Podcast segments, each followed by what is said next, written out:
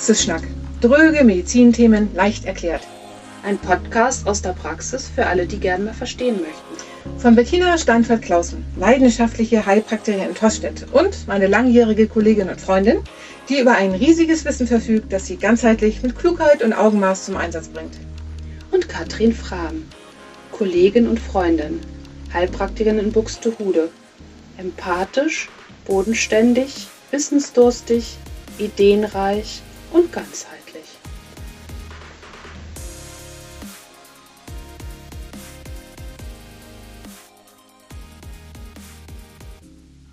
Hey Katrin, schön dich zu sehen. Wir sind schon bei Folge 3 unserer Darmreise. Wusstest du, dass unser Mikrobiom mehrere Sprachen spricht? Und dass Bakterien unsere Persönlichkeit beeinflussen? Hey Bettina, das klingt wirklich spannend und natürlich auch so ein bisschen gruselig, so dieser Gedanke, dass wir beeinflusst werden von Bakterien. Das mit den mehreren Sprachen, das wusste ich in der Tat noch nicht. Ich nehme an, dass das mit unserem heutigen Thema Bauchhirn, der Darm oder das Mikrobiom mit zu tun hat. Richtig? Ja, die Darmflora, das Mikrobiom, kommuniziert über eine Reihe von Metaboliten. Das heißt Stoffe aus dem biologischen Stoffwechsel mit dem Zentralnervensystem, dem ZNS, und über das Immunsystem mit dem Gehirn. Der Darm ist also weitaus mehr als die Müllabfuhr unserer Nahrungsreste. Er ist tatsächlich sein eigenes autonomes Nervensystem, welches auch enterisches Nervensystem genannt wird oder einfach Bauchhirn. Ein amerikanischer Schriftsteller schrieb schon um 1840, ein verlässliches Gedärm ist mehr wert als jede Menge Hirn. ja, schön. genau.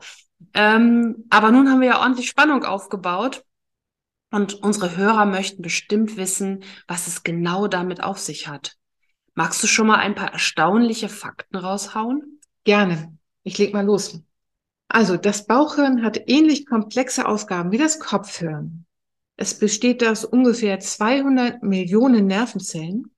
Bauchhirn und Kopfhirn haben identische Botenstoffe.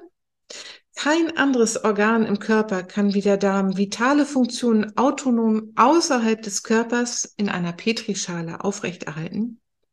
Und es gibt keine Gehirnregionen, wie zum Beispiel beim Herzen, die den Darm steuert. Der Darm ist nämlich zu wichtig, als dass er dem Gehirn die Steuerfunktion überlässt. Oder man könnte auch sagen, der Darm meint, das Gehirn ist zu blöd dafür. ja, lass das, das Hirn mal nicht hören, du.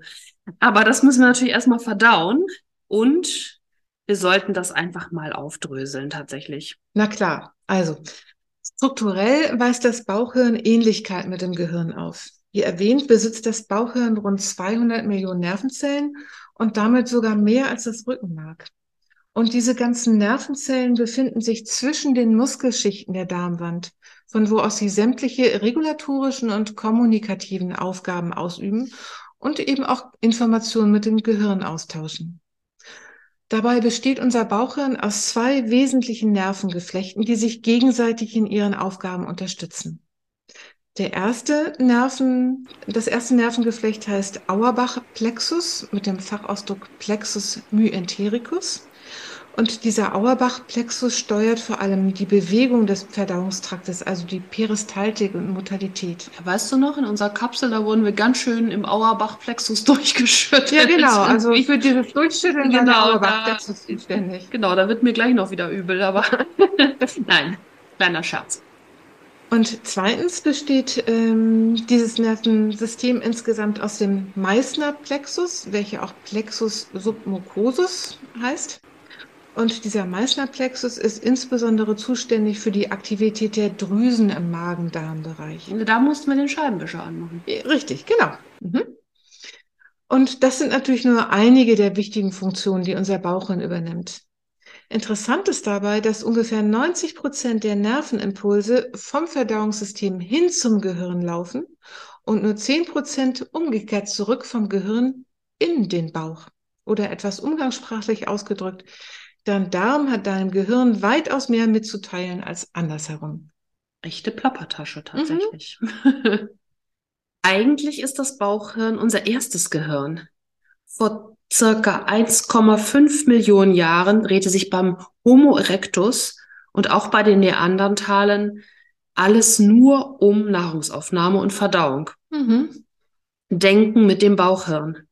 Die Kopfhirne waren sehr klein vom Volumen. Aber weißt du, was die Entwicklung des Kopfhirns vorangetrieben hat? Ich bin gespannt. Männer, ihr werdet euch freuen. Das Grillen. Aha. Genauer gesagt die Zähmung des Feuers und das Braten von Fleisch, was dann sozusagen eine Vorverdauung ist. Also Ah, okay. und somit wurde dann Energie frei, die für die Entwicklung des Kopfhirns genutzt werden konnte.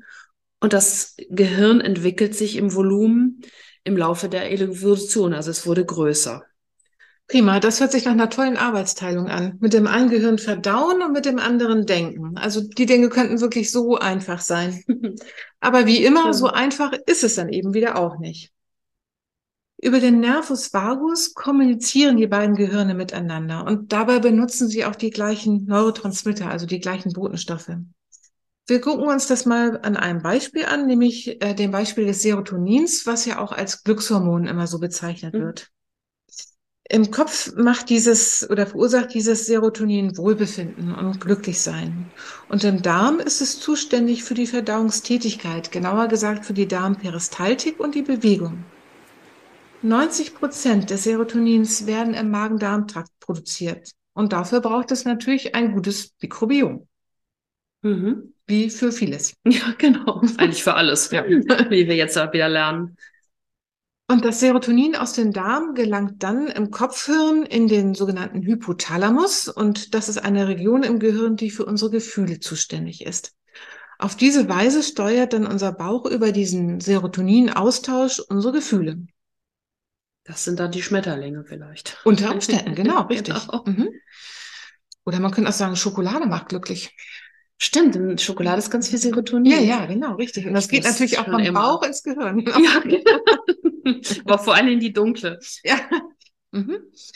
Forscher glauben übrigens mittlerweile, dass in diesem Bereich des Themas Serotoninaustausch die Ursache für viele psychische Erkrankungen zu finden ist, wie zum Beispiel für Angststörungen, für Depressionen oder auch ADHS.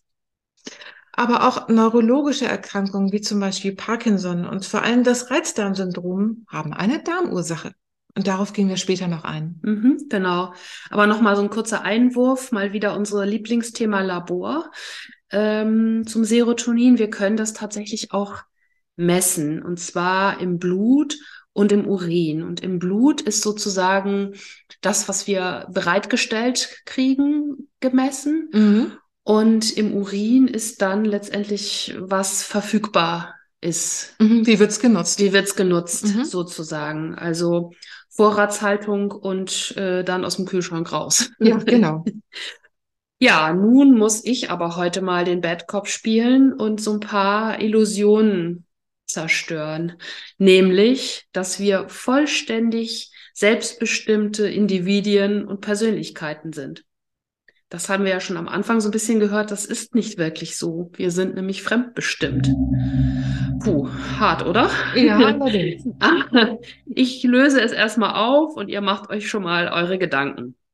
Wir sind das dicht besiedelste Ökosystem der Erde. Ja, unser Körper, tatsächlich unser Körper. Das Mikrobiom besteht aus Milliarden unterschiedlicher Bakterien, die beeinflussen, wer und wie wir sind.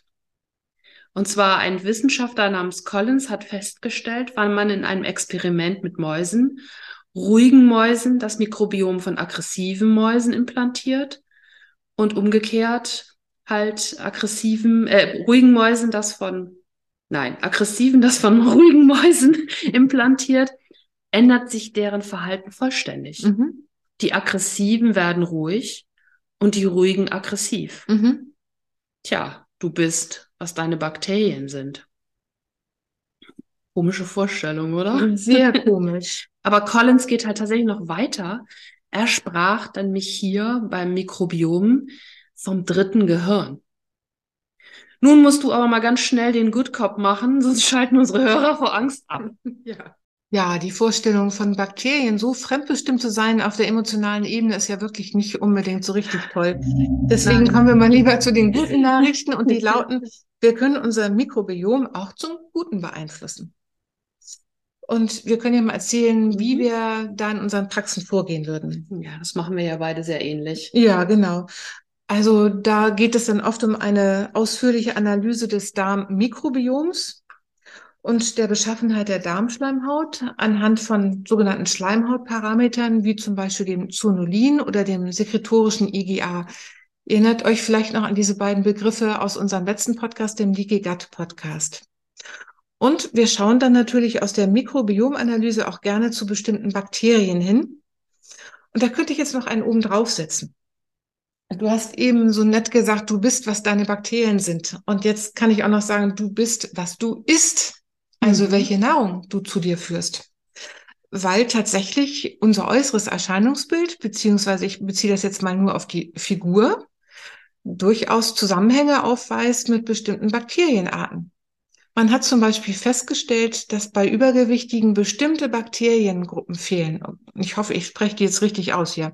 Also die eine Bakteriengruppe heißt Akkermansia mucinifila und die andere nennt sich Fäkalbakterien prausnitzi. Und Übergewichtigen fehlen, wie gesagt, gerne diese beiden Bakteriengruppen. Ähm, einfach weil zu wenig Ballaststoffe da sind. Das sind nämlich beides Bakterienarten, die Ballaststoffe benötigen. Genau. Und im Gegenzug haben wir dann oft zu viel Moppelbakterien, die nennen sich Firmicutes.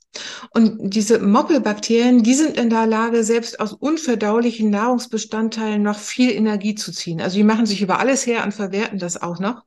Und entsprechend führt das zu äh, mehr Energie, die wir in unseren Körper aufnehmen, sozusagen, ähm, was dann so verstoffwechselt wird, dass wir gerne Ringe ansetzen oder Depots anlegen. Genau. Und zu diesen Moppelbakterien, den Firmicutes, gibt es dann Gegenspieler, das sind die Bacteroidetes. Und die sind eher schlampig in der Energieverwertung. Also die lassen eher mal durchrauschen. Ja, okay. Und ja. es gibt ja wirklich Menschen, die können futtern, was sie wollen, die nehmen einfach nicht zu. Das stimmt. Ja, ja, klar. Das ist richtig die kennt jeder. Genau, die kennt jeder. Und andere gucken nur die Torte im Schaufenster an und haben schon genau. gleich ein Kilo auf der Waage mehr. Richtig. Genau. Also da würde ich mal eher sagen, die, die ähm, futtern können, was sie wollen, die haben bestimmt deutlich mehr Bakteroidetes und die anderen haben bestimmt ja, mehr genau. Moppelbakterien, Firmicutes. Genau, aber vielleicht auch was nochmal ganz wichtig da auch zu sagen ist, weil wir das kennen ja mittlerweile alle schon, das Wort Probiotikum tatsächlich, mhm. dass man Bakterien zuführt, um eine gute Darmflora zu haben. Genau. Diese drei Dinger kann man tatsächlich nicht zuführen, man kann sie nur füttern. Richtig, genau, indem man nämlich zum Beispiel Ballaststoffe Genau, zuführt. Ballaststoffe. Und mhm. da sind dann, also kann man auch tatsächlich mal so kurzfristig zuführen über Akazienfasern zum Beispiel. Ja, super, genau. Mhm. Dazu kommen wir später. Da kommen wir aber, glaube, das ist auch Teil 4 dann nochmal ganz ausführlich. Irgendwie, wir schweifen schon wieder ab. Ja, genau, aber das ist auch einfach so ein spannendes Thema. Ja, genau. Was ja auch viele betrifft. Ja. Also nochmal zurück zur Diagnose des Mikrobioms. Und anhand dieser Ergebnisse ähm, kommen wir einfach dann zu bestimmten therapeutischen Möglichkeiten. Da hast du eben ja schon was hier in den Ring geworfen, nämlich die sogenannten Präbiotika. Das sind Ballaststoffe. Ähm, damit kann man jemanden dann auch gut auffüllen. Und natürlich kann man auch bestimmte Probiotika dazugeben, also gesunde Darmbakterien, um auf diese Art und Weise das Darmimmunsystem zu stärken mhm. und gegebenenfalls eben auch ein Leaky Gut zu therapieren und zum Verschwinden zu bringen. Ja, genau, das war ja die letzte Folge sozusagen auch. Mhm. Ja, aber wir können, wir sprachen ja die ganze Zeit auch vom Serotonin und wir können auch die Neurotransmitter auf der Bauchhirnachse messen. Das hatten wir ja auch schon gesagt. Und äh, da gucken wir uns dann vor allen Dingen im Urin eben Serotonin, aber auch Tryptophan an. Mhm was viele schon mal vielleicht gehört haben, die die Schlafstörungen haben. Aber das ist auch nochmal ein anderes Thema. Und auch von da aus, von dieser, kann man dann die Bauchhirnachse mit bestimmten Aminosäuren, eben wie Tryptophan oder die Vorläufer von Tryptophan und GABA stärken. Mhm. Aber wie gesagt, das ist nochmal eine Folge, die wir auch nochmal nach der ganzen Darmgeschichte machen. Das ist, da kribbelt es schon so ein bisschen, ne? Ja, genau. Aber du hast auch noch spannende Fakten zu den Krankheiten, die mit dem enterischen Nervensystem zusammenhängen, Katrin. Ja, genau. Und Forscher haben sich natürlich gefragt, ob das Gehirn und der Darm vielleicht auch die gleichen Krankheiten haben. Und jawohl, da gibt es durchaus Zusammenhänge. Parkinson sei als ein Beispiel genannt, also die Erkrankung Parkinson. Und bei Parkinson geht es ja zu einem oder führt es ja zu einem Absterben von Gehirnzellen in der sogenannten Substantia nigra. Das ist ein Teil des Gehirns, das für die ähm, Dopaminherstellung zuständig ist. Und bei diesen Forschungen hat man festgestellt, dass die Patienten schon lange vor Ausbruch der eigentlichen Parkinson-Erkrankung starke Verdauungsbeschwerden hatten und es zu einem Absterben von Darmnervenzellen gekommen ist. Und das ist insofern sehr interessant und weiterführend und auch spannend, weil Wissenschaftler nun Verfahren entwickeln, bei dem es durch eine Biopsie von Darmnervenzellen, also Darmneuronen, gelingen soll, frühzeitig und auch risikoarm diese Krankheit zu diagnostizieren vor allen Dingen risikoarm, weil man ja viel leichter aus dem Darm etwas entnehmen kann als aus dem Gehirn. Genau, genau. Und wahrscheinlich einfach auf lange Frist dann auch äh, da Therapeutika ent wickeln kann. Also ja. wir sind ja schon dabei, wir machen ja schon, dass wir das Darmmikrobiom stützen, aber auch, ähm, dass vielleicht tatsächlich dann auch äh, in der schulmedizinischen Welt ankommt. Also, ja, und viel frühzeitiger ja auch dann. Genau, da waren wir nämlich, wir haben da ja auch, das wollte ich noch sagen, irgendwie, heute war tatsächlich, also am 27.03., 23 war gerade im Hamburger Abendblatt ein Artikel, gut für den Darm, das sind Prä- und Probiotika. Und da geht, wird auch schon sehr viel auf ähm, diese Dinge eingegangen. Das finde ich schon mal sehr grandios. Und ja. dann denke ich, dass es sich vielleicht auch tatsächlich, ja, bei den Forschern weiterentwickelt und auch, ja, es gibt ja einfach auch schon Forscher auf der ganzen Welt, die sich das wirklich angucken. Genau, richtig. Kann euer Kopfhören noch zuhören oder euer Bauchhirn? Ich möchte euch noch einen spannenden Zusammenhang am Ende präsentieren, weil er viele Menschen betrifft und in unseren Praxen eine große Rolle spielt.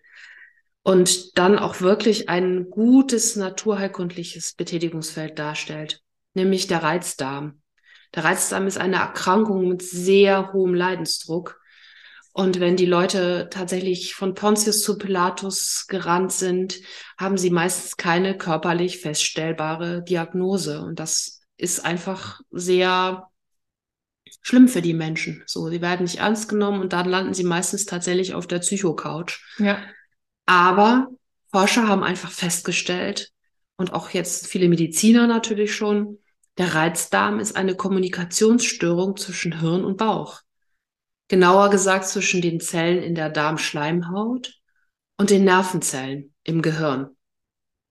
Und da haben nämlich Versuche gezeigt, dass bei Reizdarmpatienten die Neuronen im Darm und im Hirn viel aktiver und auch viel hypersensitiver, also viel empfindlicher sind als bei gesunden Patienten.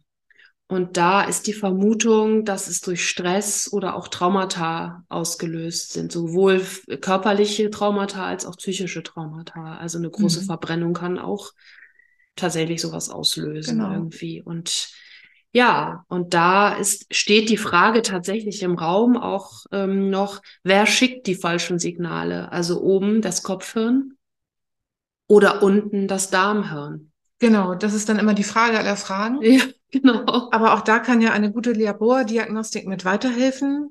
Ja. Die haben wir schon so ein bisschen erwähnt. Also sowohl die Stuhluntersuchung des Mikrobioms hilft weiter, wie eben auch ein sogenanntes Neurostressprofil aus dem Urin oder auch eine Cortisoluntersuchung aus dem Speichel, ja. was ja auch auf genau, eine erhöhte stimmt. Stressbelastung hinweisen kann und wie Stress kompensiert werden kann.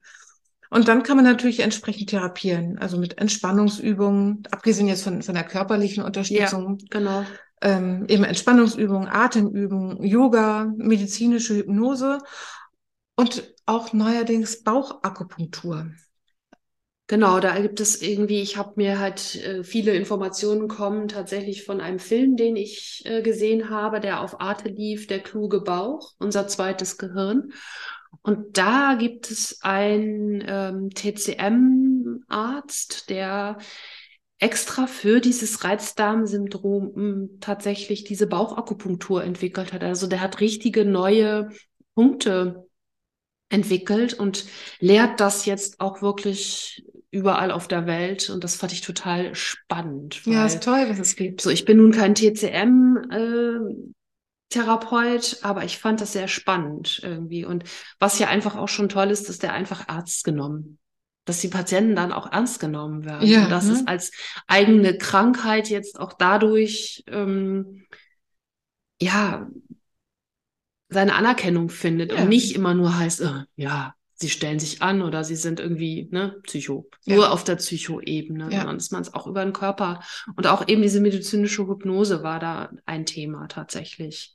Und wir haben natürlich auch mal noch die Möglichkeit, überhaupt erstmal mit den Leuten ausführlich zu sprechen. Ja, daraus ergeben Ja. sich ja auch schon Genau. Hinweise. Aber nun raucht das Kopfhirn, das Bauchhirn gluckert und wir bewegen uns in unserer Mitte auf der Darm-Hirn-Achse. Ihr hoffentlich auch. Unsere nächste Folge und die letzte Folge Darm behandelt nochmal Krankheiten, Diagnose und Behandlung sehr ausführlich. Ja, Katrin, es war wie immer nett mit dir. Also bis zum nächsten Mal. Ja, tschüss Bettina, bis zum nächsten Mal. Der Podcast ersetzt keinen Besuch in der Arzt- oder Heilpraktikerpraxis. Verantwortlich für den Inhalt sind Bettina Steinfert-Klausen, www.heilpraktikerin-toschstedt.de und Katrin Frahm, www.naturheilpraxis-katrin-frahm.de. Das Impressum finden Sie auf diesen beiden Homepages. die Hintergrundmusik Supercharged ist von Jonas Frei.